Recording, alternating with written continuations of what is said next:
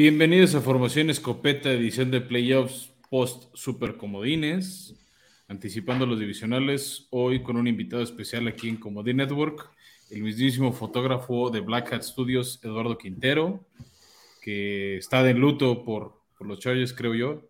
Se vestimos de negro. Está bien. Es- Y también, como siempre, está Beto Orozco, que por fin está reviviendo lo que es ver a un equipo suyo ganar en playoffs. Y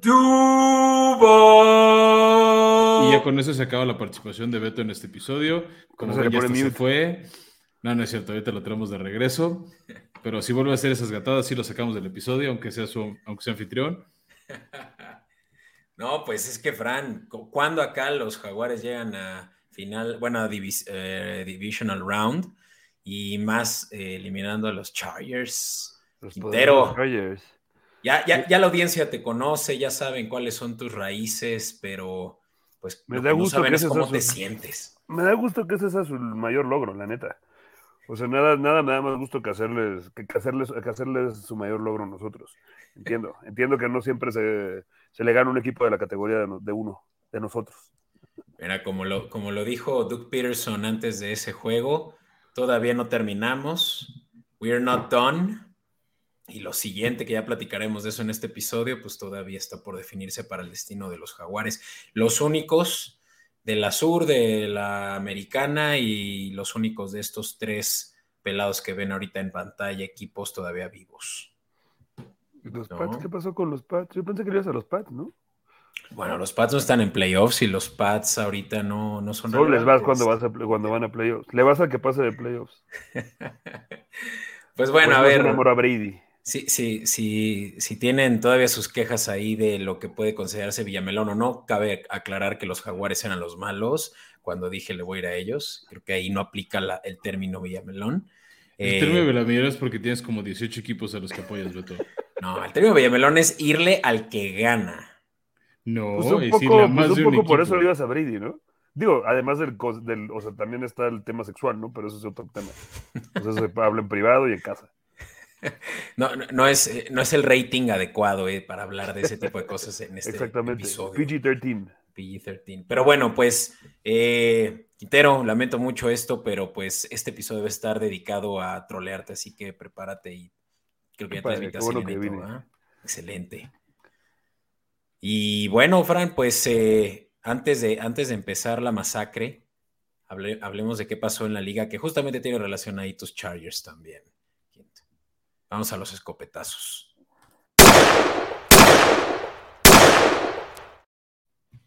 Pues escopetazos relevantes, creo que es un alivio para Chargers. Joe Lombardi ya no es su coordinador ofensivo, se une Bendito a Todd. Downing y a el hermano de Matt LaFleur, como otros de los despedidos esta, después de que sus equipos quedan eliminados. Creo que se tardaron como 17 semanas en correrlo. Sí. Bastante. Y es que pues después de, después de ver lo que vimos el, eh, el sábado, y bueno, ya platicaremos más en la siguiente sección sobre lo ocurrido, pero a grandes rasgos, pues una voltereta en la que Chargers tenía el juego a 27 puntos de diferencia y terminaron anotando solo tres puntos más en la segunda mitad. Y, y, pues lo que ya todos saben, ¿no? Los jaguares le dieron una vuelta por un punto a 31 puntos, 31 a 30. Entonces, alguien tenía que caer y creíamos que iba a ser Stanley, pero no fue así. Creo que siempre le ha faltado, creo que Telesco se ha caracterizado porque le falta un poquito de, de ese boldness que caracteriza a otros equipos, ¿no? O sea, si algo, si algo, si algo odio de, digo, odio a Denver porque pues, son, porque pues, son odiables, o sea, porque es parte de, de, de verlos dos, dos veces a cada temporada. Pero si algo hacen bien ellos es que cuando de repente quieren cambiar algo, no, no tienen ningún problema con tirar todos a la borda y decir, no funciona, no funciona, y vamos, let's clean house y vamos desde cero. Creo que Staley ha mostrado errores, güey, muy, muy infantiles. O sea, muy, de- muy, este partido se, se lo perdió por falta de experiencia. Es tan sencillo como eso. Sí, pues, ¿cuántos años tiene ya en el equipo? ¿Tres? Es su Segundo, su- ¿no? Su segundo año Es su apenas, que por eso también está difícil correrlo. Y sí, sí hay mejoría. O sea, sí hay- es un equipo que ha ido mejorando, pero pues también, o sea, te- te- tienes el mejor, el, el mejor equipo, que el- la mejor generación de jugadores que ha tenido en los últimos cinco, seis años, tal vez. Un poco más, puede ser, tal vez 10 años, me atrevería a decir. Pues el hecho de que nada estés perdiendo por errores de. Porque no, o sea, no es nada más este partido, no es algo que se vio durante toda la temporada. O sea, errores en manejo de. O sea, el, la semana 2, el partido de la semana 2, que sí fue la semana 2, sí, creo que fue la semana 2 contra Kansas, ese fue el partido que marcó, que marcó la temporada. Fue exactamente un, partido muy similar, íbamos arriba 20, no sé si era 24, 21-0 contra Kansas, y lo dejamos ir. De la misma forma, jugando exactamente igual, ¿no? Jugando a nada. O sea, es muy, es muy, no sé, son errores muy tontos, creo yo. Y, errores, pues, mínimos que tienen impactos sustanciales, ¿no? Porque no, no tengo ahorita el dato, pero ahorita mismo lo verifico, pero Stanley creo que sigue teniendo una marca ganadora eh, como head coach de los Chargers. Sí, sigue, o sea, ha tenido dos temporadas ganadoras y la, temporada pasada, o sea, creo que esta, esta temporada ganaron un partido más que la pasada, o sea, sí ha habido cierta mejoría, pero siento que Staley ya la, o sea, ya la, ya la ha jeteado tantas veces que ya ni siquiera ya ni siquiera es el que vimos el primer año donde se jugaba todas las cuartas y unos. Creo que eso lo culió mucho. Ajá, exacto. Ya no toma ninguna decisión, ya, ya se queda en medio, entonces el güey ni dice, ni dice, ¿sabes qué? Voy a correr el resto del partido y chinga a su madre. Ok, güey, no está funcionando, no pasa nada, güey. O sea, síguete con una estrategia, ¿me entiendes? O sea, ya ni siquiera agarra una y de esas amarra. Y él debería ser el cabecilla que haber dicho cuando, o sea, eh, o sea haber dicho, y tomado las riendas del partido y decir, güey, a ver, no nos interesa anotar puntos. Lo único que tenemos que hacer es perder, matar, matar el reloj, güey. O sea, no me importa si es una jugada de menos 5 yardas, quiero matar 45 segundos por cada pinche jugada, güey. O sea, güey, es, es, son, son, detalles de, son detalles históricos, güey. Son detalles de hueva, pero son detalles que ganan partidos, güey. Son las cosas que un Bill Belichick te, te, sabe hacer, son las cosas que un Doc Peterson te sabe hacer. Y ahí les va un dato que creo que por lo que eh, Stanley no estaba muy seguro en su chamba porque estoy viendo que los coaches que lo precedieron de los Chargers han salido por la puerta hasta la segunda temporada con marca perdedora y esto desde 2007 con Turner, ¿no? bueno, desde 2012, mejor dicho, que salió Turner tras unos seis temporadas seguidas eh, como head coach y las últimas dos con perdedora. Eh, McCoy fue el que le siguió. 4-12, 5-11 y el último Lin que terminó 7-9 y 5-11, ¿no? Entonces, Stanley creo que mientras no tenga marcas perdedoras, por lo menos basado en lo que ha tomado, las decisiones que han tomado el front office, eh, lo van a mantener eh, vivito y coleando. ¿no? y también lo acaban de extender. O sea, parte, creo que el problema es toda la lana comprometida con él. Y como dice Quintero, yo creo que sí hubo una mejoría. La ofensiva sí era deprimente, era poco creativa yo hablaba con otro fan de los Chargers de cómo nuestros dos coordinadores ofensivos eran una basura. Eran cero creativos. Creo que Chargers sí tiene mejores armas que lo que tenían Titanes, pero sí comprobamos que era de flojar a ver las dos ofensivas de estos dos equipos. Sí, no, no se arriesgaba nada, ¿no? No, y esto se le iba criticando además a Lombardi, o sea, no es este partido, güey, o sea, son muchos partidos donde simplemente, o sea, ¿por qué, por qué, por qué estás jugando? Digo, entiendo la mitad de la temporada que, ok, Tenías a Justin Herbert lesionado, punto que no podía tirar pases largos de, la manera adecuada, ¿no? Pero el resto de la temporada, ¿por qué estás tirando, obligando a tu coreback que lo que mejor hace es tirar pases largos, tirar pases una o dos yardas antes del primer y diez? O sea, ¿por qué estás haciendo, haciendo a tus jugadores trabajar de más? o sea, todas, todas sus, rutas son una o dos yardas antes, de, antes del primer y diez, lo cual es, o sea, son estupidez. Y algo, y algo que además es, eh, que a mí me frustra mucho cuando veo los Chargers es, cada partido que los Chargers ganan, generalmente en el primer drive ves que Eckler tocó el balón un par de veces. Cuando desapareces a Eckler intentas, intentas mágicamente hacer que otros güeyes funcionen porque te guste cómo jueguen o no, o porque crees que eres un genio ofensivo, pues te metes en problemas. O sea, te, estás, estás sacando a uno, de tus mejores jugadores, le estás quitando el balón a uno de tus mejores jugadores. Dale el balón al güey que sabe jugar, dale el balón al güey que te asegura yardas. ¿Qué, crees que haya tenido yo Lombardi que ver con la decisión de empezar tantos eh, jugadores en la semana 18? Porque ahí es donde Mike Williams salió lesionado y me parece, sé que es nada más una assumption, pero que con Mike Williams en el campo, los Chargers no hubieran perdido el partido. Es, o sea, sí, es una assumption, pero si, te, fijas todo el, uso que tuvo Mike Williams, lo, más importante que fue Mike Williams fue en, las en, las terceras, en los terceros downs. O sea, si hubieras tenido una persona más, o sea, bueno, ve el partido que tuvo Everett, y más que nada por su tamaño, y por la falta de Mike Williams. O sea, lo que a Herbert le gusta tener, una, ¿quién no, güey? A, a, todo quarterback le gusta tener un target de ese tamaño. Y Mike Williams lo que mejor hace esas contested balls, te baja todas, o sea, te baja, güey, no te baja todas, pero te baja el 80%. Y Carter era el sustituto que además estaba medio tocado. ¿Sabes, ¿Sabes cuál fue la, jugada que cambió todo el partido? La, jugada en la cual se veía que los Chargers estaban jugando a no perder el partido y no a ganarlo. O sea, en vez de pararte y decir, ¿sabes qué, güey, 27 arriba? Seguimos jugando igual, güey. Písales, písalos encima, güey. O sea, métele 50, güey. No, no juegues a, híjole, no me vayan a alcanzar. ¿Qué es lo que hicieron? Sacaron una, fue en, ah, la, última jugada, la, cuando la última jugada del, la última jugada, el último drive de los Chargers del segundo cuarto, que fue cuando fue el fumble de, de Herbert, que meten a Bandy. Bandy es, Bandy es el, si no me equivoco, es el quinto o sexto receptor de los Chargers. Ese güey, y ese güey, lo, ese güey lo explica después. Dice, él, ese güey nunca había, nunca había entrenado esa jugada. Es la primera vez en, en su carrera que lo metían a, jugar, a hacer esa jugada. ¿Por qué? Porque realmente era una jugada que habían hecho con DeAndre Carter toda la temporada, o sea, que lo tenía entrenada con él. ¿Por qué en un partido que vas ganando así te arriesgas a hacer una tontería donde, güey, ¿qué tiene que tener el balón Bandy, güey? ¿Por qué tiene que tener el balón el güey que, ha jugado tres partidos de, tres partidos de tutelar y tiene dos balones agarrados? Sí, esa jugada es donde choca, ¿no? En el snap con. Pero si te fijas en la jugada, Bandy ni siquiera está intentando agarrar el balón. Bandy cree que el balón no va para él. Ni siquiera está enterado de la jugada. O sea, no sabe ni qué tiene que hacer. Ahí es cuando dije, híjole, a ver si no hacemos una de esas clásicas. Y en cuanto salió la defensiva en el segundo, en el segundo, en la tercera, en el tercer cuarto. Ok, el, el, primer drive de la segunda mitad fue una porquería. Va. Dije, ok, va. Tiene que haber un drive malo. Pero en cuanto sacaron de su defensiva, que lo habían hecho varios partidos cuando iban ganando, esta, esta defensiva que le llaman como de, como safe coverage, ¿cómo se llama ese? No, tiene un nombre específico, este como de, lo único que quiero evitar son los pases largos y le voy a regalar todos los pases cortos. Mm. como, la del final de partidos de tiempo basura. Exactamente. ¿Por, qué te pones a jugar así desde el, desde el primer drive del tercer cuarto? Vas eso es mal coaching. es muy mal coaching. Vas ganando por 20 puntos, no por 50, güey. O sea, lo único, lo único, si los Chargers hubieran, en, en vez de intentar tirar un solo pase, hubieran corrido absolutamente toda, deja todo el 70% de las jugadas las hubieran corrido. Así, digo, los, los Jaguars están jugando una defensiva de carrera tremenda y está bien, no pasa nada. No necesitaba las yardas, güey, no necesitaba los puntos, necesitabas quitarle segundos en cada pinche jugada.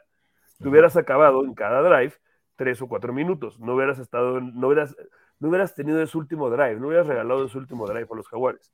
Digo, después viene la patada fallada, después viene, o sea, son... Hay que decir que eso tampoco les ayuda a Dicker de Kicker quedando mal. Exacto, cuando, cuando por fin pensamos que teníamos un pateador, ¿no? Es, es, una, cosa maravillosa, güey. Creo que le pegó el 95% de sus patadas, que creo que nunca habíamos tenido un pateador así. Y la, que, la más importante fue la que jeteó.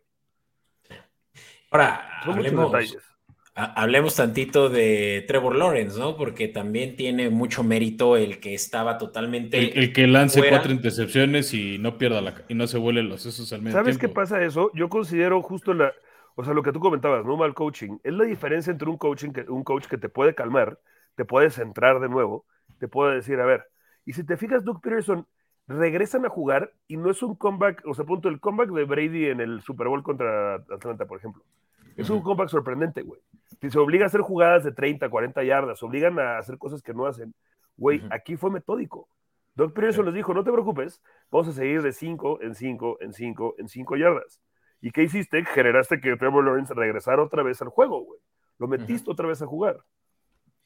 Y, pero precisamente yo creo que el, eh, a la mitad, ¿no? De la, eh, del juego, pues se tuvo realmente que todo que evaluar todo lo que se estaba haciendo mal del lado ofensivo, empezando por lo que Trevor Lawrence no era capaz de completar, porque pues veamos y bueno, cambio para quienes nos están viendo en Comodín Network, muestro muy rápido el slide que pueden encontrar en Escopeta Podcast de la diferencia entre las eh, estadísticas de Lawrence en la primera mitad contra los de la segunda mitad, ¿no? Había completado menos del 50% de sus pases. Yo, yo, yo creo que esa estadística está mal. Sí completó más pases, el problema es que varios los completó el rival. Ah, bueno. Exacto, cuatro intercepciones, lo cual es un récord también de, la liga, ¿no? El, Ah, no, eh, no es cierto. el récord está, creo que. Era el de. Había dos récords. Bueno, había. Uno era el. No había ningún jugador con tres intercepciones, que fue este. Asante Samuel. Asante Samuel, exacto. y que nunca había perdido un equipo con un diferencial de cinco. Mm. De cinco turnovers. De cinco turnovers. Es el primer partido en la historia. No, creo que, no sé, de la liga, no creo si de playoffs o de la liga, creo que de los playoffs, que el cual el, el equipo con diferencial de más cinco había perdido el partido. Sí. Y, es que la quinta, porque aquí en, el slide vemos que fueron cuatro intercepciones, la quinta fue una de equipos especiales, ¿no? También donde dejaron el balón en primera y gol. un, despeje que soltaron. Exacto. Que, además es un despeje muy tonto, ¿no? Le pegan el casco en la cabeza, si no me, acuerdo, si no me recuerdo. Exacto, entonces, o sea, era, era un, un escenario de pesadilla para los Jacks, pero es sorprendente, como lo decías, buen coaching no sé qué le habrán dicho, no sé qué habrá dicho Doug Peterson ahí en el locker room, que entraron con una frialdad al, segundo eh, medio, eh, como si lo anterior no hubiera pasado. Y seguramente como, pues ellos dijeron, pues si, nos si ellos fueron capaces de hacernos esto, vamos a hacerlo ahora nosotros, ¿no? Pero dependía de muchos errores de Chargers. Que, también decir, no solo fueron errores de Chargers, también la defensiva jugó bien, porque varios de estos intercepciones, balones sueltos de Jaguares, la defensiva de Jaguares se fajó y forzaba a goles de campo. Si, si, Chargers hubiera convertido uno o dos más de esos balones, entonces ya no eran cuatro puntos más. Olvídate del gol de campo fallado en el segundo medio. Sí. O sea, si hubiera ido, o sea, hubiera hecho ya 31 puntos. Deja todo eso. Si esta jugada donde es el fumble de la jugada esta que te estaba comentando con Bandy, si ese fumble, es más, pon tú que haces un, un quarterback sneak y no te sale hubieras pateado, tenías tres puntos asegurados, estabas pateando como de la 25, de la 30, una cosa así, o sea, tenías tres puntos que hubieran sido completamente la diferencia, o sea, no tenías, no, no tenías por qué estar eh, reinventando cosas. Es más, hace poco, hace, no sé si fue ayer o antes, era una entrevista de, de Rex Ryan, donde justamente critica a Brandon Staley, le dice, güey, el problema de este güey es que se, se, se, pensó más, más inteligente que el resto de los entrenadores que han estado antes de él. Dijo, güey, cualquier otro entrenador en su lugar hubiera nada más, se hubiera sentado el balón, se hubiera sentado, güey, a perder el tiempo. o sea, estadísticamente los Chargers tenían pues, cerca del 95 o 98% de probabilidad de ganar. En el, segundo, en el segundo cuarto estaban en el 100% de probabilidades de ganar. 100%, hay, por ahí, hay, por ahí un, un post de un, em, eh, un apostador en Estados Unidos que metió un millón y tantos. un millón y medio, millón doscientos, una cosa así, ¿no? Para solo una ganancia de 11 mil dólares, algo así. O sea, una, estupidez. O sea, el, retorno era de menos del 1%. Era algo muy tonto. Porque ya el momio era menos dos mil algo. O sea, para que ganara Chargers y, no manches, perdió un millón y medio de dólares. Pero además, viste que si la apostaba al inverso se llevaba como 37 millones de dólares. No, man. O sea, es justamente cuando dices, es que, güey, no. Ganas de quemar dinero a los pendejos. Por eso siempre les hemos dicho como Network, apuesten lo que pueden, porque estoy seguro que ese cuate no, ese dinero no lo tenía para apostar. ¿Quién sabe? O sea, güey, para agarrarte, para agarrarte del bolsillo y decir, bueno, sí, la verdad es que una persona que tiene esa cantidad de dinero no apuesta un millón de dólares para ganar 10 mil. Exacto, exacto. Es que está cabrón. ojalá, no esté, ojalá no esté en, un puente ahorita pensando que. Tal vez es parte de los nuevos topes que ves ahí en la Ciudad de México, ese güey. Sí, exacto. Pero bueno, eso fue en Estados Unidos, así que ya saben, por favor, no apuesten lo que no tienen. Pero bueno, ese definitivamente fue el rompequinielas, juegazo que le cambió obviamente el panorama en los playoffs. Bueno, de hecho no, porque si hubiera ganado Chargers hubieran ido contra Chiefs ahora en la ronda adicional, either way. Mismo, mismo, problema. El problema, el problema de, este, de esta postemporada es que tienes que pasar en algún punto por Kansas o por los Bills, ¿no? O sea, ese es el infiernito con el que tienes que lidiar para, bueno, en la AFC. Claro. Sí, decir, que cambiando un poco rápido a la NFC para cerrar el sábado, San Francisco hizo lo que Chargers no, mata a tu rival, no lo dejes respirar. Que hay que decir que al principio el partido Seattle sí le hizo la vida más complicada a los 49ers de lo que esperaban. Incluso se fueron ganando al medio tiempo después de un error tonto de la defensiva de San Francisco. O sea, ya que habían empatado el partido, regalaron un castigo de rudeza innecesaria que en ese momento Seattle se puso 17-14 arriba. Este, pero después San Francisco arrancó el tercer cuarto con Brock Purdy en plan Dios y pisaron al acelerador y les hicieron puntos tras puntos tras puntos. El nuevo Joe Montana. me encantan esas historias, la neta, del güey, meten al cuarto, al cuarto coreback, güey, a Mr. Irrelevant, güey, ahí va, güey, a ganarles, a llevarlos al Super Bowl, ¿no? Digo, con un equipazo. Pero a ver. Un equipazo que funciona mejor que con Jimmy G. No, güey, funciona. Y con Trey Lance. Exactamente. Sí, sí. No, bueno, con Trey Lance no, no, podemos informarnos, ¿no? Jugó como, ¿qué? ¿Dos drives? ¿Dos jugadas, tal vez? Sí, no, nada. No duró, no duró ni cuarto. Eso, pero ya nunca sabremos cómo sería este equipo con Trey Lance porque no va a volver. No, pues no, güey. O sea, yo, creo que si algo está, yo creo que si algo está escrito es que Purdy va a ser el titular al menos al principio de la siguiente temporada, ¿no? Al menos ha ganado eso, ¿no? Ajá, o sea, por eso te digo, no sé si Trey Lance se quede o, se va a quedar de banca. Ahora, ojo que Purdy no tuvo un muy buen inicio de juego, ¿no? Eh, ya obviamente afinaron en la segunda mitad, pero tuvo errores, no graves, pero sí, pues de novato, ¿no? Claro.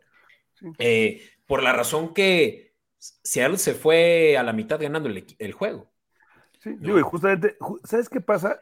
Justamente creo que Purdy le, pasó este tema de se le empezó a creer y pensó que era yo Montana y dijo, güey, yo tengo que resolver el partido.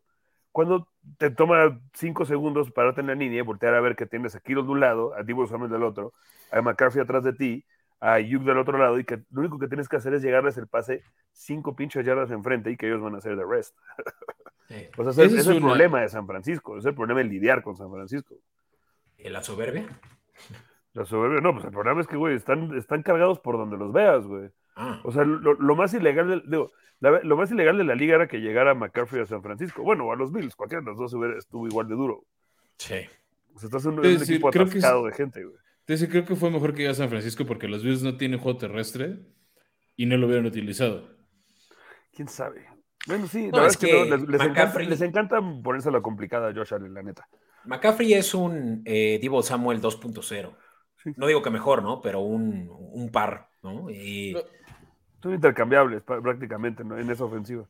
Sí. Sí, y algo que sí medio le rescataría también a Seattle es el hecho de, pues es, o sea, para San Francisco fue el tercer partido que se enfrentaban a Seattle. Algo ya le sabían. Algo ya podían esperar y creo que también por eso se le complicó al principio a Brock Purdy porque Pete Carroll, bien que mal, era el tercer rival. Y en ese mismo sentido, tuvimos otro partido, o sea, tuvimos dos partidos más en comodines, que era el tercer partido entre estos equipos. Y con eso me brinco al Miami Buffalo, que nos sorprendió a muchos, cómo dio pelea a Miami a pesar de tener a Skyler Thompson de coreback. O sea, hubo un momento que Miami iba ganando este partido 24-20, en gran medida gracias a su defensiva. Pero Thompson, al principio del partido, casi no hizo errores y Josh Allen hizo lluvia de errores al estúpido. Bueno, eh, eh, los Dolphins anotaron hasta, hasta el segundo cuarto, ¿no?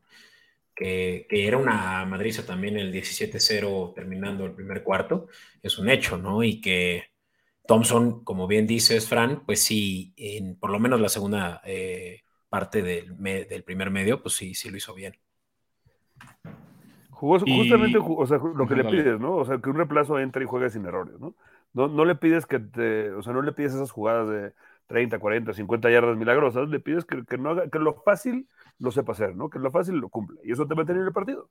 Un, partido con buena estrategia que Mike McDaniel, la verdad es que si algo ha hecho con Miami es hacerlo competitivo, invariablemente de si está, güey, Skyler Thompson o estatúa.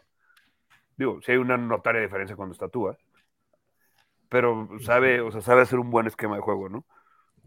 Sí. Y la línea ofensiva, ¿no? Creo que fue algo destacable por lo que Miami realmente no tuvo cómo, pues, darle la vuelta, ¿no? Porque Armstead estaba tocado y eh, del otro lado, del lado derecho, pues le estaban llegando a Thompson al punto que creo que tuvo tres, cuatro sacks, ¿no? En todo el juego.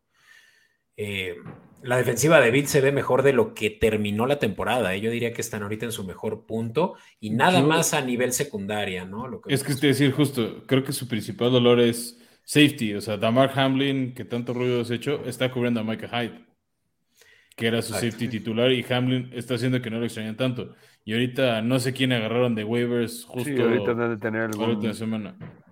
Sí, tomaron a alguien en lugar de Xavier Rose, que ahora está con los Cowboys. Eh ver, me tomó eso por sorpresa, pero sí, los Bills están ahí flacos, ¿no? Eh, oye, Rhodes lo agarraron de agente libre? Sí. no, era un Adams, de la temporada, el, el los Bills.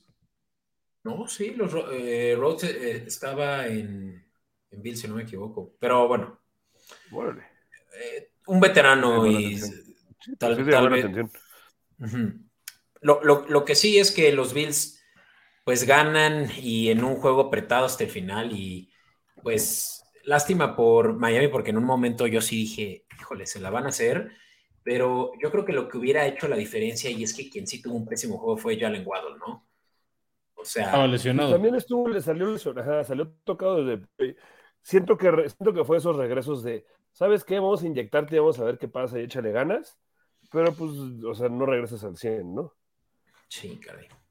Sí, no, pero pues hicieron lo debido y era también detener a Gil, lo cual lo lograron con menos de siete recepciones y 69 yardas, ¿no? Entonces. Me encanta pues, que, que detener a Gil. pues sí, es que. Es que la verdad. para, para, el juego que está acostumbrado Tyreek Hill. Claro. Sí, no, a él seguro no le pareció terminar así la temporada. Lástima que que no fue el mejor juego de Miami, pero creo que sí el mejor de los tres que vimos entre estos dos, ¿no? Con todo y que Miami ganó el primero, porque, pero ahí sí Miami, eh, pues realmente sí fue. Fue cuando todo se conmocionó. Ah, sí. Eso es otro tema, ¿no? O sea, no sé si, la verdad es que no sé si vamos a, no sé cuántas conmociones más va a aguantar tú antes de que diga, It's, that's, that's it, ¿no? Una, y eso sí la sobrevive. Pues, o sea, o sea, va a regresar y a la siguiente conmoción va a decir ahí muere. Es, que, digo, yo pensaría. O sea, no debería, pero. Pues sí, es que. la vas a lesear y yo creo que va a intentar jugar un poco más precavido. Pero pues es, es, una liga de golpes, o sea, y hay gente que tiene una tendencia a lesionar a, las conmociones más. Ya, pues bueno, los Bills pasan y ¿Por qué no ahora avanzamos al juego del mediodía, el que también estuvo sintonizado por Nickelodeon? Este eh, duelo que por mucho estaba, bueno, no por mucho, pero tres puntos favorito vikingos en casa y los gigantes fueron a hacerles el mandado. Terminó 31-24, pero un juego que realmente el, marcador dice otra cosa, ¿no? Para mí que los gigantes dominaron el partido, Daniel Jones de los mejores juegos de esta temporada y lo que yo creo que lo pone como un claro eh, coreback corto, plazo, corto, mediano plazo de los Giants, ¿no? Ya no se tiene que estar preocupando por eso. Vaya que sí tuvo un buen juego y que corrió el balón por tierra como no solemos verlo para un coreback de, ese, de esa estatura, de ese, ese peso, ¿no? Ha tenido sus momentos, ¿no? Durante la temporada sí tuvo sus dos o tres jugadas donde de repente Daniel Jones no lo esperabas y toma, Danny Dimes se iba 40, 30, 40 yardas corriendo, ¿no? O sea, sí es bastante más versátil de lo que uno pensaba, pero eso... Yo sí le aplaudo ya a que es lo que lo hizo. Exactamente, o sea, le cambiaron el esquema completamente para algo que le funcionaba a él, en vez de llegar al equipo y decirle, y güey, ve cómo ha brillado, o sea, los gigantes, los gigantes, tanto digo, los Jets también, ¿no? Pero los gigantes están en postemporada, los gigantes están hablando de un equipo que estuvo, ¿qué? En los cinco peores del año pasado, siete peores del año pasado, y ahorita, estás, y ahorita te vas a ir a una ronda divisional, es muchísimo el cambio. Digo, y le ganaste a los vikingos. Los vikingos también se les acabó la suerte, ¿no? O sea, toda la temporada jugaron al. Vamos a jugar al filo, al filo de la navaja. Vamos a intentar a ganar todas en la última jugada. Y tal vez esto les sirva para darse cuenta que Kirk Cousins tal vez no es ese güey. Ya hemos pasado por Kirk Cousins muchos años con esto, güey. O sea, no es ese güey, no es el que nos va a llevar over the hump. No es ese güey, o sea, simplemente no es. Digo, qué lástima, es, es, un buen jugador cuando tiene que ser, cuando es un buen jugador, pero he can't win the, good, the big games, ¿no? Aunque esto, este juego creo que sí no fue eh, tema de Cousins. O sea, Cousins tuvo cerca de un 80% último, Es el último pase, güey. O sea, es el último pase que tira como de, güey. O sea, creo que no le llega al receptor, güey, por 5 yardas el pase, güey. O sea, no mames. y no, o sea, no, era, no, era un tiro difícil, güey. O sea, no era un pase que estuviera muy difícil ya, güey. Pero no solo eso, te esperas a que tu jugador rebase la línea primero y 10 porque estás en cuarta y 8. O sea, no tienes un pase de tres yardas. O sea, dices, a ver, aquí ya te queda, creo que era la 45. Pues si ves que no cruza esa línea blanca a tu receptor, no le lanzas a ese güey. Sí, exacto, güey, exacto. Tira, tira a la banda, güey. O sea, güey, si quieres, güey. Sí, güey. Tira la, a mí tu Hail Mary mejor, güey. Y o sea, porque aparte seguro se la tiro de, bueno, por lo menos que no quede en mí, yo lo completé y él no ganó las yardas que hacían falta. Sí y más cuando tienes a Justin Jefferson, es como, dude, lánzale el balón a tu mejor. O sea, yo creo que no estamos criticando a Kirk Cousins así. Si ese último pase es, eh, fuck it, Justin Jefferson está en algún lugar por ahí al fondo. Sí, exacto. Y es como, bueno, no te salió, pero le intentaste, o sea, le, intentaste mandar el balón a tu mejor jugador. Las jugadas, las jugadas maravillosas que, que, que, se sabe hacer bien en Aaron Rodgers de toda su carrera, ¿no? De, güey, voy a perder, güey, apostándole, güey, a mi mejor hombre, a mi mejor jugada y, güey, chinga su madre, que pase lo que tenga que pasar, güey. Y si, sí.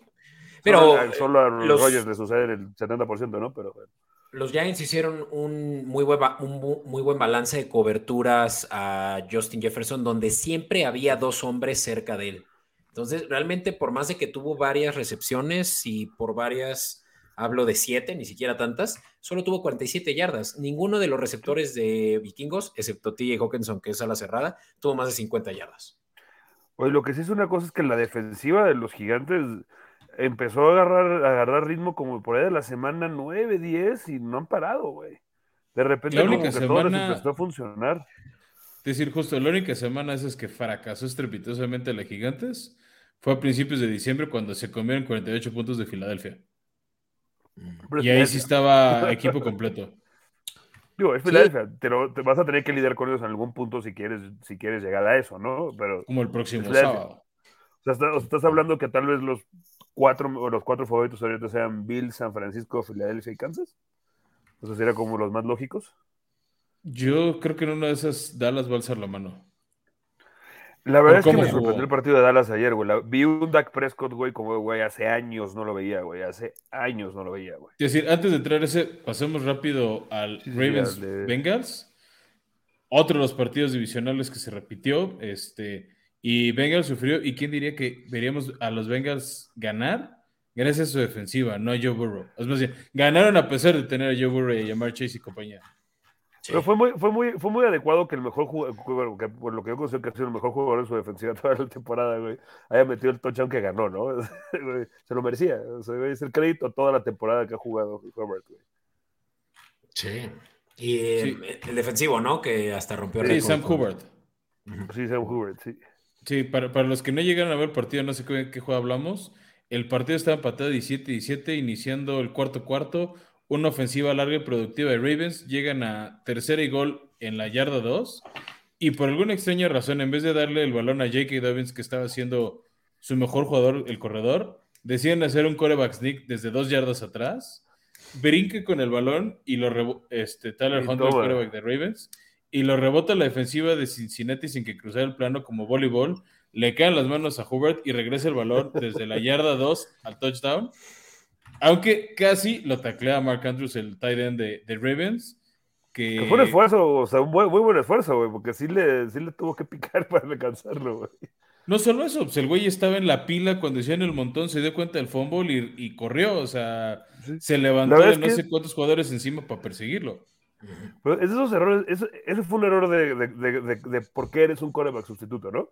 O sea, güey, lo primero que te enseñan con un coreback es güey, bueno, cualquier, cualquier jugador en la línea, o sea, se lo enseñan a un receptor, un corredor, a todos los ofensivos, es, güey, no estires el balón a menos de que estés 100% seguro, güey, de que la línea está ahí, güey.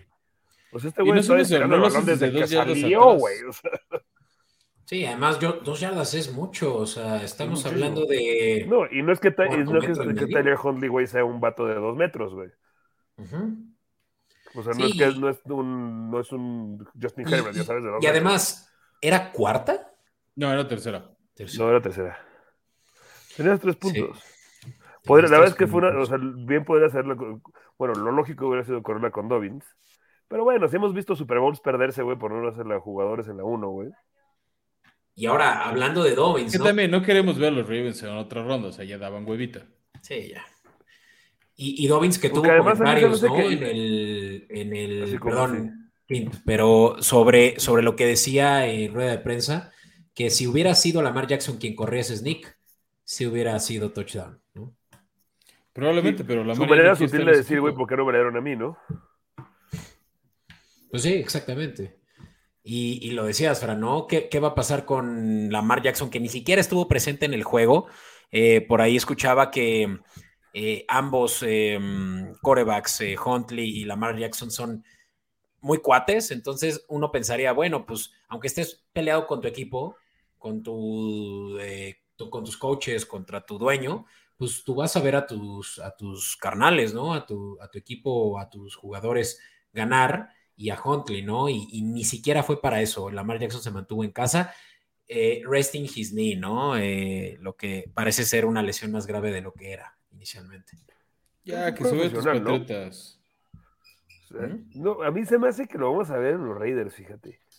Me, me huele a que va a acabar en los Raiders. Porque la verdad es que eres un profesional. O sea, güey, tu, tu obligación, tu obligación es estar para el equipo, güey, y si eso significa irte a sentar con la rodilla jodida, güey, en la banca, güey, porque eres apoyo moral, y deja tu apoyo moral. Puedes acercarte junto y decir, oye, güey, leí esto, oye, güey, va por este lado, oye, este, güey, son eh, rivales divisionales, por supuesto que saben cómo juegan uno, uno, o sea, por supuesto que dominan cómo juegan un poquito uno al otro. Bien puedes decirle, ¿sabes qué? Hobart tiende a hacer esto, este defensivo tiende a hacer el otro, güey. O sea, tienes que estar ahí para eso. Para eso se te paga. de hecho había estado la semana 18.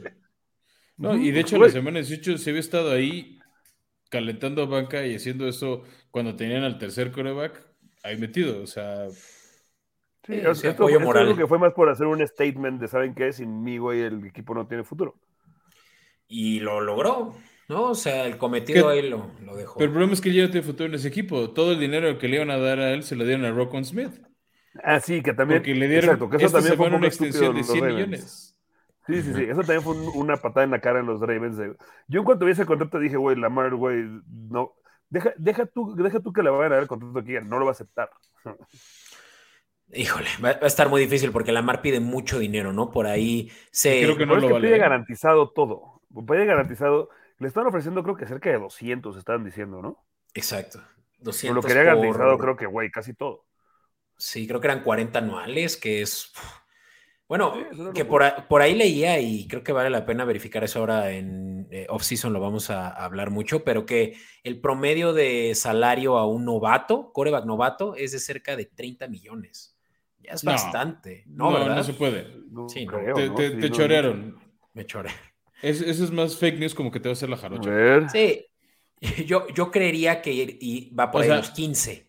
Es decir, el, o sea, el promedio de la, de la, etiqueta franquicia, o sea, si le dan el franchise tag, sí creo que esté en los 30 millones, porque te pagan como el promedio top 5 y el peor 5. Pero ningún coreback novato ya gana 30 millones porque eso era lo que inflaba. No, llega, llega, llega a 15 millones. 15. Sí, ahí, ahí, está. Llega a 15 millones, como 14 y cacho, o sea, como 15.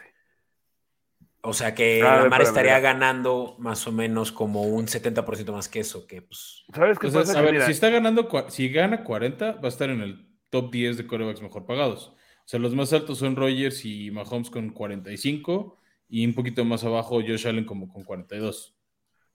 El problema es que el, contrato de Mahomes rompió el, tabulador, ¿no? Escala. y el de eh, Russell Wilson antes. Y es que ese es el problema también, que si Lamar lo, lo acepta ahorita, en cuatro años ya va a ser de los 20 mejor pagados, 25. Ese es su nivel, es un coreback top 20. Ah, ¿de qué hablas? no, no, no, sé, yo creo que es un top 10, no creo que es un top 20, pero sí creo que es un coreback que depende tanto de sus piernas que, güey, te va a pasar lo mismo que la vida del recorredor. A los 30, güey, va a haber un declive marcado. Sí, pero se adapta. O sea, Michael Vick se adaptó.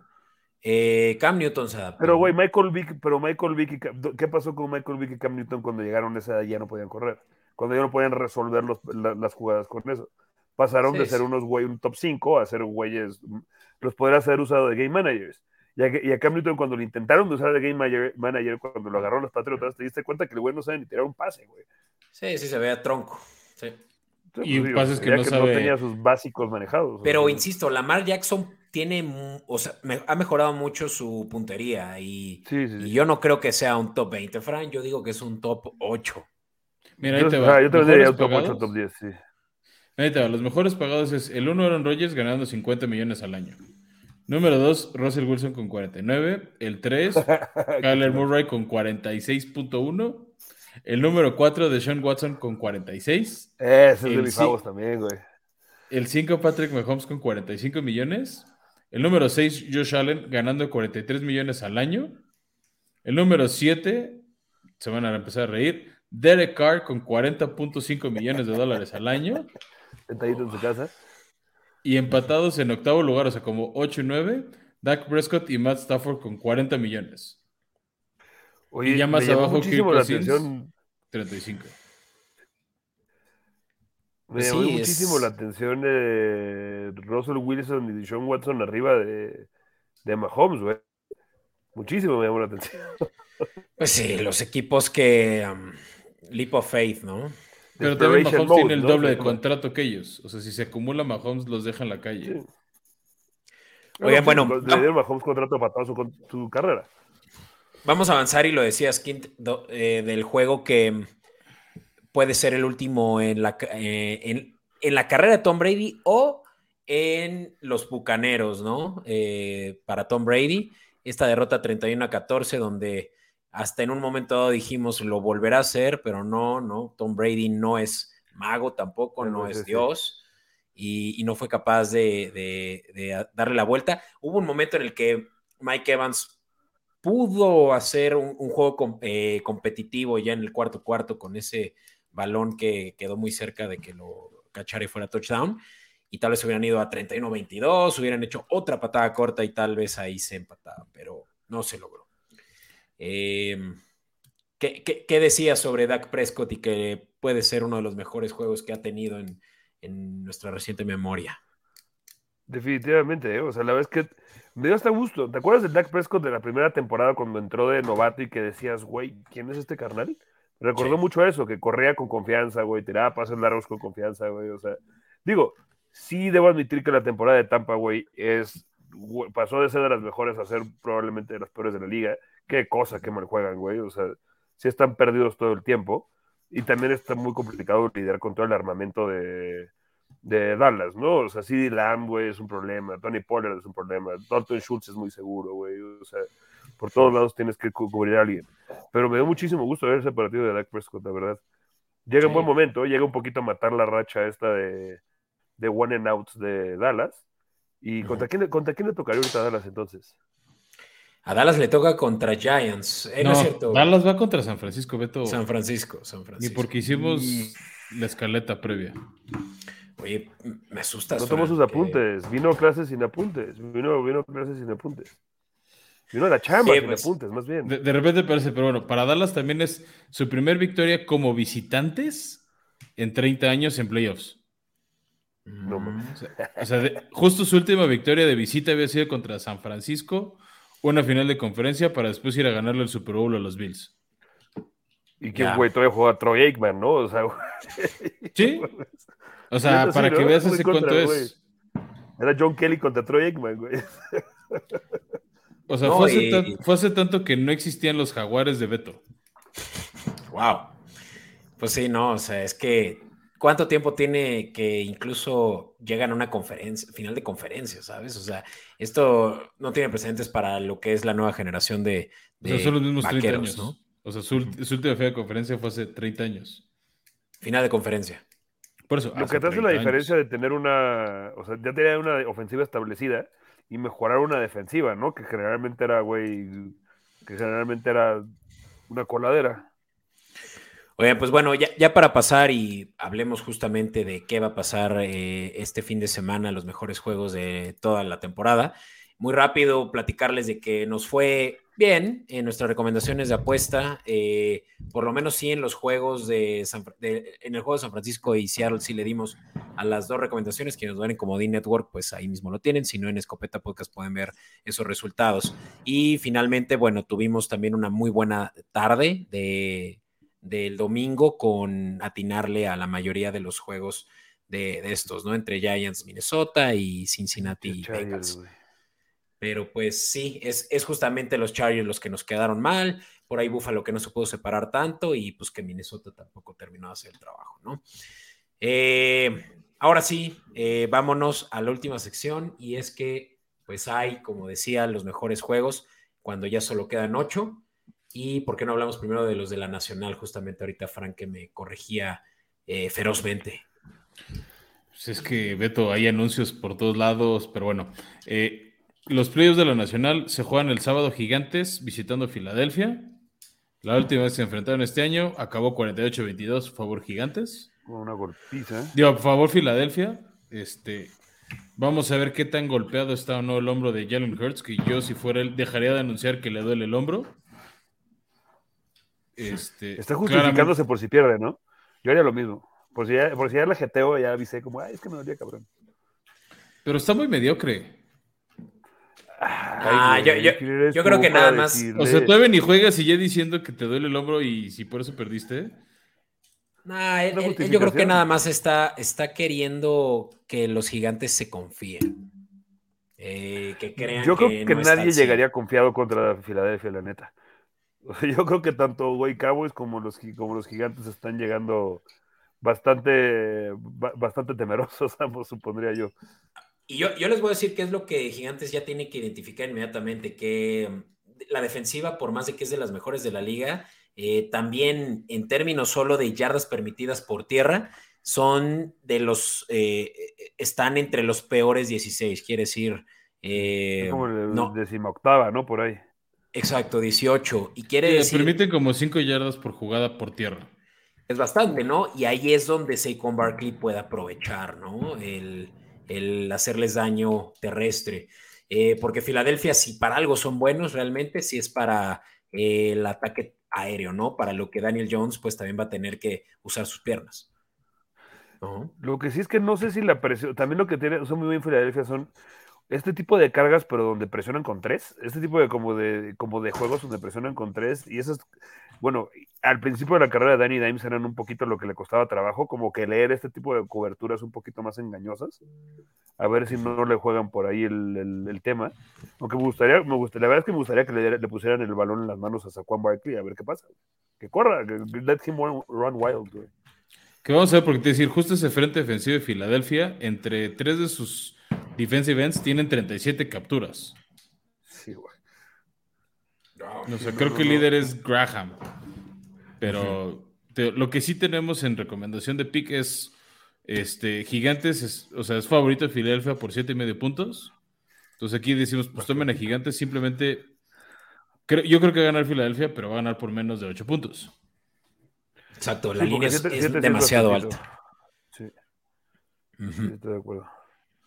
O sea, no es tanta la diferencia. Y menos después de ver a los gigantes como jugaron el- la semana pasada, la verdad. Exacto, y con el- la y con temporada, el- no han jugado mal, güey. No, y con el clima frío creemos que tal vez aquí sí se dan las bajas, son playoffs, van a estar más competitivos los equipos, van a pelear más, entonces bajas de 49 puntos.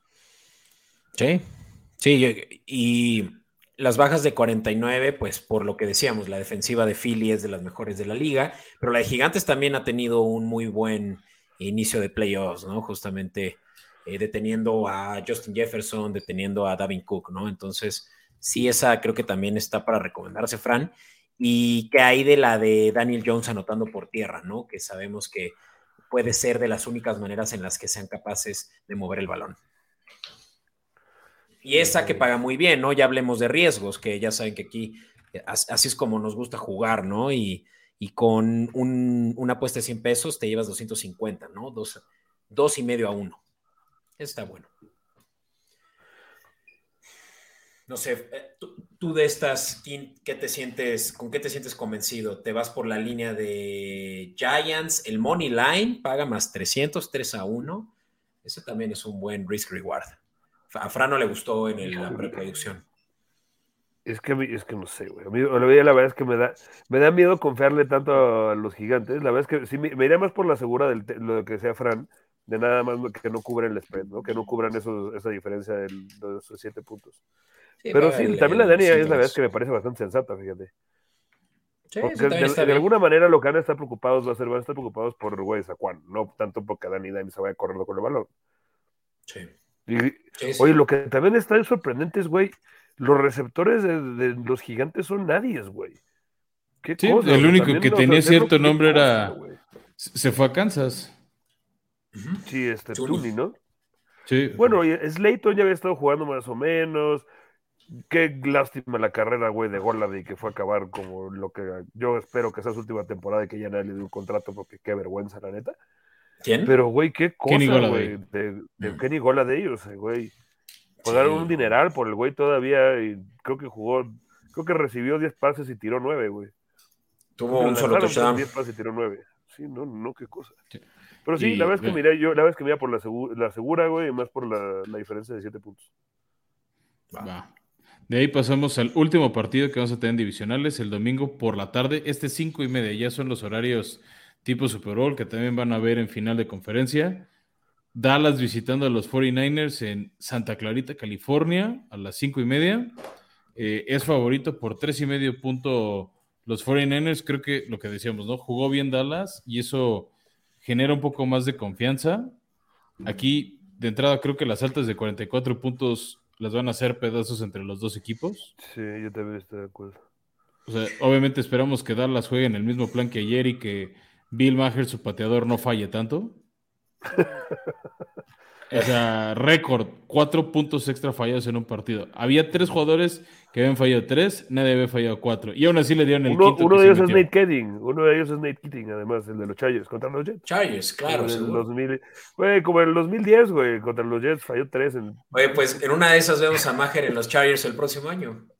pues, nada más por ma- mantener la tradición, güey. Que no se pierda la bonita costumbre. Pero Mira, este- pues este, este- este de altas, Fran, lo único que yo te diría es, con todo y la buena defensiva de 49ers y que la de Dallas también es de las mejores cinco en puntos permitidos por juego, Estas ofensivas van a encontrar cómo hacerse daño. Dallas va a intentar co- cobrarse la del año pasado. Este, los, si no se acuerdan, en la ronda de comodines, San Francisco echó a Dallas en Dallas. Cuando Dak Prescott no entendía si aventarse, arrodillarse, tirar, azotar el pase al piso y desperdició todo el tiempo del mundo. chale. Yo No Este, me acordaba de esa jugada, güey. o sea, qué fea manera de acabar tu temporada. Oigan, Muy ¿y a qué, Dallas, qué me ¿no? dicen? Sí, eso esto también es cierto. ¿Qué, qué me dicen de la línea que, ya lo decías, Fran, está apretada a 3.5 con todo y que es en casa de los 49ers y que los 49ers son el mejor equipo, luego entre comillas, de la nacional? Eh, ¿Creen que se cubre por parte de San Francisco? Tira, la lógica te, te va a decir, o vete a la segura, es si apuesta que San Francisco cubre el spread, que gana por cuatro puntos. Si quiere riesgo, pues yo sí me iría por Dallas más tres. O sea, creo que Dallas puede dar la sorpresa. y Eso. como- o sea, creo que después de la victoria contra Tampa Bay se van a sacudir muchos miedos los vaqueros, mucha presión de llevas 30 años sin ganar de visitante. O sea, Dallas ya está jugando un poco más nada que perder. Si Dak juega como jugó contra Tampa, yo le pongo toda esa apuesta, ¿eh?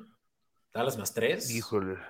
O incluso hasta por más, que, o sea, por más que parece un partido increíble de Dallas, la verdad es que yo creo, o sea, creo que sí va a ganar San Francisco.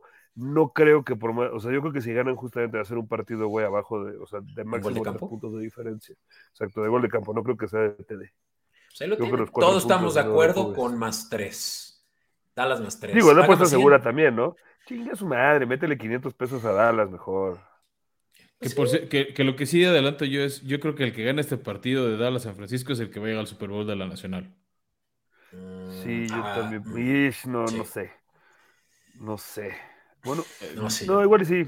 O sea, es que veo, es que veo como un equipo más completo, güey, a San Francisco, pero es que luego te sientas a ver, ¿te acuerdas cómo juegan los Eagles? El problema de los Eagles es que no los hemos visto jugar como los Eagles que vimos en la, tempo- en la semana 12, 13, 10. Desde la lesión Como que le bajaron un poquito de huevos en las últimas semanas. Pero cuando los Eagles están firing a dos cylinders, güey, o sea, cuando de verdad Jalen Hurts viene a jugar, híjole, güey, son un equipo, güey, bastante complicado. Va a ser un buen Sí, tío, equipo. pero Siento que se va a hacer la primera conferencia y va a ser un muy buen partido porque son dos equipos que juegan de una manera muy similar. Philly contra 49ers. Ajá. Sí, es lo que, es lo que se, se espera más, pero bueno, por ahí. Esto ya lo platicamos en el episodio anterior y les los invitamos a que se acerquen a, a nuestro eh, carrete de episodios donde platicamos de nuestras predicciones, pero yo creo que va a ser eh, Giants 49ers. Tengo algo me dice que Eagles va a implotar. Pero bueno. Podría ser, porque también Jalen Jalen Hurts no ha jugado desde cuando. Lleva varias semanas sin jugar, ¿no? ¿Cuánto lleva? sí, o sea, Jugó- no jugó las últimas tres semanas, do- más bien. La última semana sí la jugó porque Filadelfia necesitaba ganar ese, ese siembra uno. Pero se aventó dos partidos Gardner Minshew jugando y Jalen Hurts tratando de recuperarse. Después de que se había lesionado por ahí de la semana 15. Sí. Sí, igual Sí. y le juega eso en contra, ¿no? Quieras o no, Pues quieras bueno. o no el ritmo, pues por al- algo te trae bueno. Platiquemos ahora de la americana, en donde se están sembrados los que muchos esperábamos que fueran, eh, bueno, claro, ¿no? Porque eh, Kansas descansó, pues ya estaba ahí, pero Bills y Bengals, ¿no? Todos esperábamos que así fuera. Y la mayoría por ahí creía que iban a ser los Chargers, pero sorpresa, los Jaguares son los que visitarán Arrowhead. Y con ello, pues pasan los, los eh, cuatro que ganaron su división, ¿no? A diferencia de la Nacional, donde sí pasaron dos comodines. Y aquí también ya está mucho la conversación y quiero por lo menos empezar eh, rápido por ahí, a ver qué piensan ustedes, si es que estos cuatro corebacks ya son el top cuatro de corebacks de la liga. Tienes, me sigue gustando más Herbert que Lawrence. O sea, la explosividad. O sea, independientemente de que Lawrence me, lo odio, siento que le falta, o sea, le falta, creo un chingo. O sea, te doy eso. La verdad es que el Trevor Lawrence de la temporada pasada, este es, güey, una cosa completamente distinta. Pero creo que le falta todavía un poquito para llegar a para llegar a estar una conversación de un, de un, de, un top 8, top 6, por ahí, ¿me entiendes? ¿En serio? ¿No te, ¿no te fue suficiente quién con, con, que Herbert no fue capaz de defender el, eh, el, el 27-0? Bueno, tú estás preguntando que... es que te demos la razón. Pues sí, tiene razón. Creo que, creo que no, no, lo voy a lograr en este episodio, pero. La verdad es que, no, no, no. O sea, mira, la verdad es que sí, güey, sí mejoró, cabrón. Sí, creo que, o sea, creo que también el problema de Herbert es que, güey, o sea, una cosa es tener un. Creo que un coordinador ofensivo nuevo a Herbert le va a hacer maravillas. Y pues a ver, güey, ya la temporada pasada, la, próxima temporada puede que estemos hablando de otra cosa. Sí, definitivo. Y bueno, estamos pues... hablando de final de conferencia Jaguares Chargers. pues miren, la, ¿Sabes qué pasa con Lawrence? ¿Por qué no lo veo top? Por esas intercepciones. O sea, no puede ser que tu primer pase de postemporada sea una intercepción. O sea, sí se recuperó y eso habla del coaching. Pero lo que creo que le evita a Trevor Lawrence que, que todo el mundo tenga esa confianza ciega es cómo se tardan en iniciar partidos. De hecho, ahorita las líneas son favoritos Kansas por ocho y medio puntos, 9 puntos. Creo que no van a cubrir ese spread. Kansas creo que sí le va a ganar a, los Jaguares. Y el, tema y el gran riesgo de Jaguares es que empiezan lentos los partidos y Kansas al revés, empiezan muy rápido los partidos y se puede despegar lo suficiente. No, y una cosa distinta es, darle la vuelta a lo de los 27 puntos a los Chargers que Kansas, ¿no? Que Kansas te puede, o sea, Kansas, si se pone en plan grande, te va a meter puntos. Digo, la verdad es que aquí creo que, creo que la gran, a mí lo que me pone a dudar de ese partido es que los Jaguares tienen muy buena defensiva. Muy, muy buena defensiva. O sea, si algo han demostrado, güey, es que esa defensiva, güey, no se rompe. ¿tú no te irías por las altas de 53? Yo sí miré por las altas de 53, fíjate.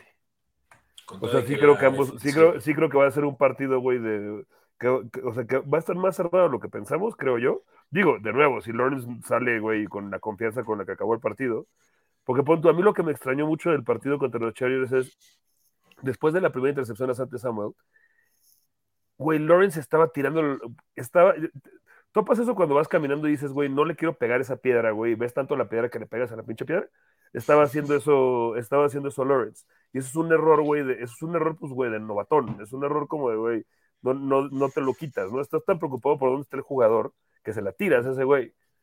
Si de pura casualidad se te mete en la cabeza, güey, la defensiva de Kansas, que no creo, güey, la defensiva de Kansas, si algo tienes que es endeble a madre, Puede ser un partido, puede ser un partido muy interesante, pero es que puede ser un partido, güey, que acabe, güey, sí, sí creo que cubren las altas.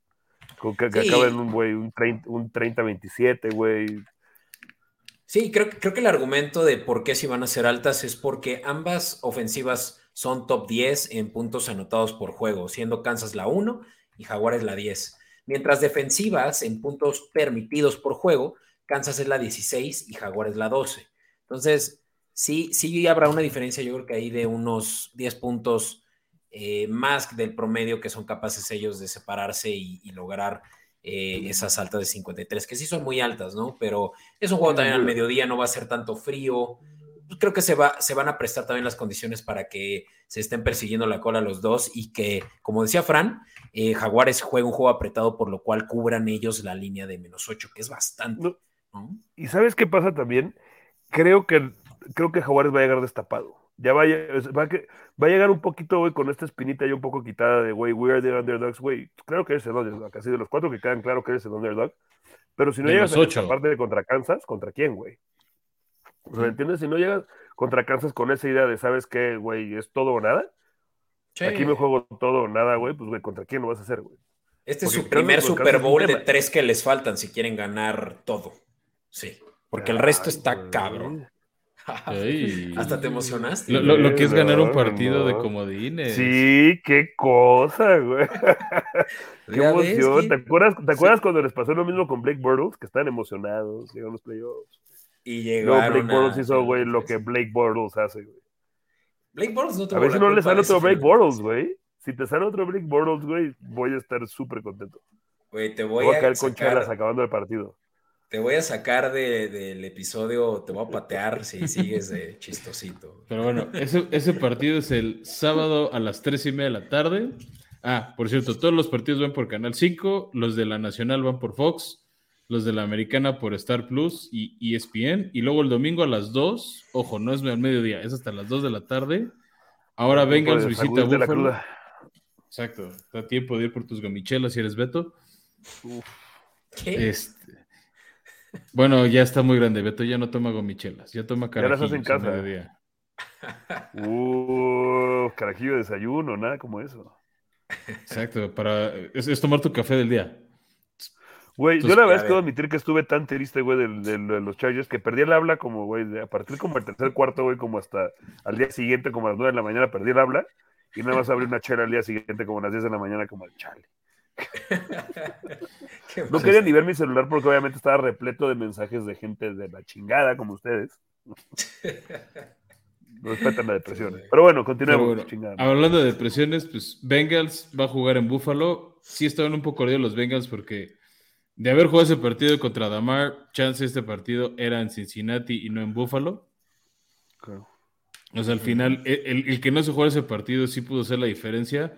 Vamos a ver ahora sí, de estos dos equipos, porque los dos llegan con, con marca de 7-8 victorias al hilo, porque no se enfrentaron entre ellos. Uno de los dos hubiera llegado con derrota.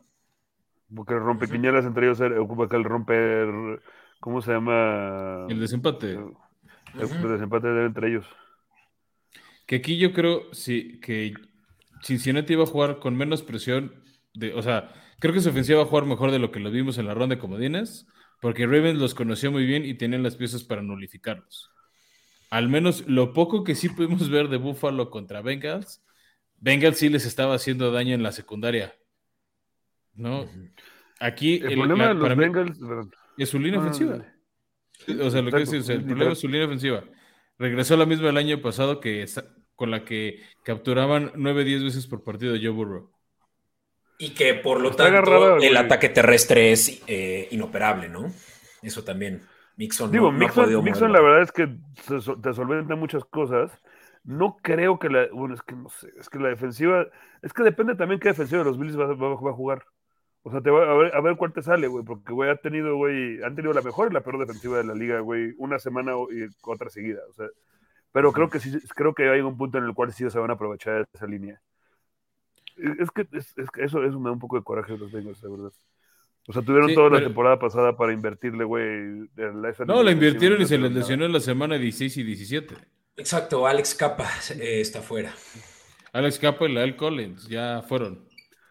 Ah, yo no me acuerdo de Lael Collins. Y Williams, el tackle derecho, salió lesionado del juego contra Ravens. Creo que sí va a jugar porque no está designado. Y por el otro lado. Yo creo que lo van a meter a huevo. Sí, lo van, a infiltrar y ni modo juegas. Alguien tiene que cuidar nuestra inversión en Date. Y del otro lado, aunque Buffalo, pues sí parece que es un tándem difícil de tener, pues nuestro gran amigo Josh Allen le gusta lanzar de a dos, tres intercepciones por partido. y más en que aprendió de mi amigo Rivers.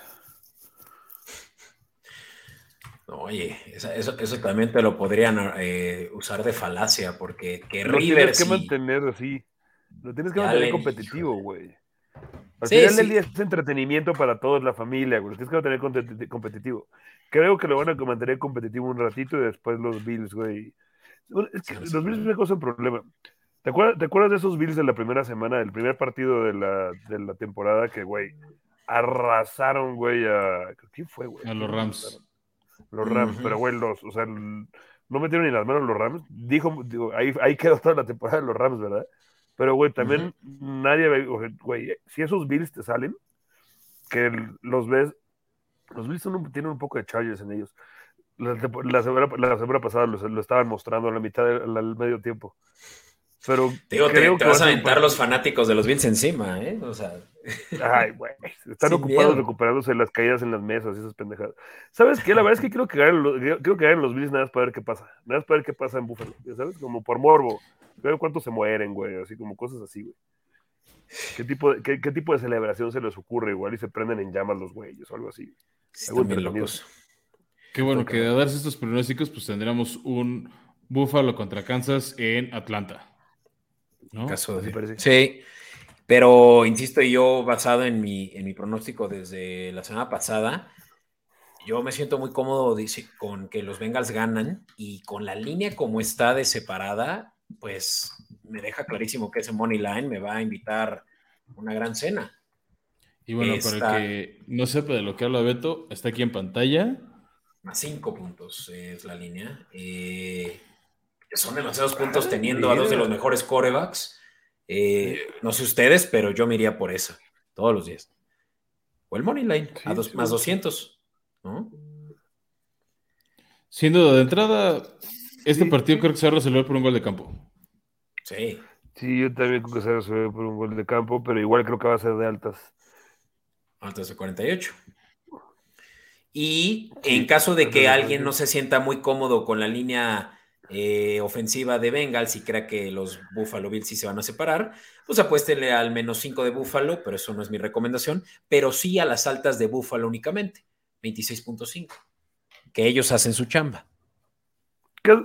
Tal, vez es la más segura, ¿no? Incluso. O sea, bueno, no es cierto. Yo creo que la, más segura es las altas de los de ambos de 48 y después las altas de Buffalo.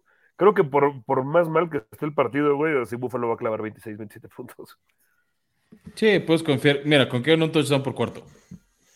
O sea, con que traigan ese ritmo de un touchdown por cuarto, ya cobraste. Sí.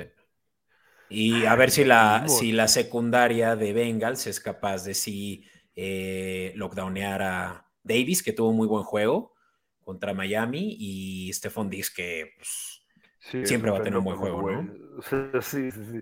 Otro difícil de cubrir, güey. Y bueno, pues para quienes, nos, para quienes nos ven en Comodín Network, ya para cerrar, estas son las recomendaciones de las que les platicamos. Eh, acabamos de decir las de Buffalo y, de, de, Cincinnati. Y las de 49ers que la platicábamos eh, hace rato. San Francisco menos 3.5 nos gusta, a menos de que les guste el riesgo, pues puede ser lo opuesto, un Dallas más 3. Esa es alternativa, por lo cual paga un poquito mejor, más 100.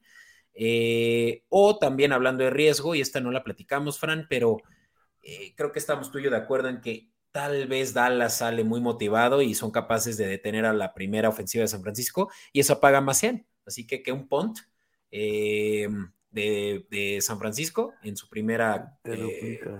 Te, te, duplica tu entrada. Y las altas de 44.5 de ese juego que se disputará el domingo por la tarde. Por otro lado, Domingo. Sí. Eh, el sábado por al mediodía, pues es el de Kansas. No, 3 de la tarde, más que mediodía. No voy a confundir si alguien vetó. Perdón, tiene razón, es hasta las 3.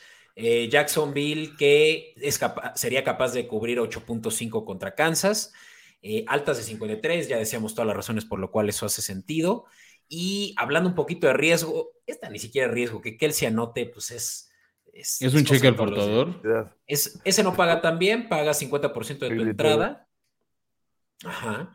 Y, la que sí paga muy bien, pero obviamente ahí sí estamos hablando mucho riesgo, eh, que Jacksonville anote primero, ¿no? Y, no, no, lo sé, yo creo que la defensiva de Kansas puede permitir que eso suceda si es que Jacksonville llega tan motivado como yo me siento en este momento. Eh, y bueno, para cerrar el juego que será también el sábado por la noche, eh, Giants más 7.5. Yo me siento muy confiado de que los Giants son capaces incluso de ganar el juego. Y eso, eh, Money Line más 290, pues es realmente yo creo que la apuesta más arriesgada, pero con la que yo me siento eh, por alguna razón seguro. Bajas de 48.5, ya dimos muchos argumentos sobre eso. Y finalmente que Daniel Jones anota un touchdown por tierra. paga muy bien, 250. Sí, me gustó bastante. Hey. Y pues eso es todo. Ay, ya te. Ay, pues ojalá sea un día terrible para ti. Oye, pero pues somos amigos, deberías de, deberías de desearme bien. No. Estos son los, estos son los playoffs de la NFL, Beto. Mira, qué, qué bueno que ya le cortaron a, a Quintero la señal eh, de banda ancha. Es- eso es lo que pasa cuando no pagas el internet. lo que pasa cuando no pagas el internet. Sí, sí, sí. Te bajan a 3 megas. Pero bueno, Vamos a desquitar el medio mega que te queda para agradecerte, Quintero, haber estado acá. Qué lástima que no fue para celebrar una victoria de los Chargers. qué bueno, diría yo, pero bueno. Solo Beto dice eso. A mí me hubiera gustado más ver a Mm. Herbert con su primer victoria en playoffs, pero ni modo. Es el precio que se paga por tener coordinadores mediocres. Es lo que pasa Y- cuando no haces cambios a la mitad de la temporada como deberías. Eso Pero ahí va, ahí va. Es un buen proyecto. Ánimo, ánimo. Mira, si los Jaguares fueron capaces de darle la vuelta a la tortilla como lo hicieron de un año para otro, los Chargers en la próxima temporada son campeones. Tus A jaguares mí, tuvieron dos sinceramente, lo que me preocupa de los. Uno. Sí, sí, Exacto. A mí lo que me preocupa, güey, de los Chargers es que, güey, tienen invertido. O sea, su, su cap space está invertido en, en los tres güeyes más caros. Son Joey Bosa, que, güey, nos costó, güey, chance, y- chance y el partido. O sea, sí había un pinche false start ahí, güey, no me digan que no, pero bueno. Pero, güey, no puedes actuar como una niña. Easy Jackson, que Ah. está roto, güey. Meg Williams, que no ha jugado una temporada completa, güey, su carrera. Eso, eh, pues, Sí, son los más caros y al rato le tienes que pagar a Herbert el top 3 de la liga. Es ahora o nunca, Quintero. Sí. Solo, solo es. Eso nunca. O sea, no tienes, estos dos. Igual Sí, te va.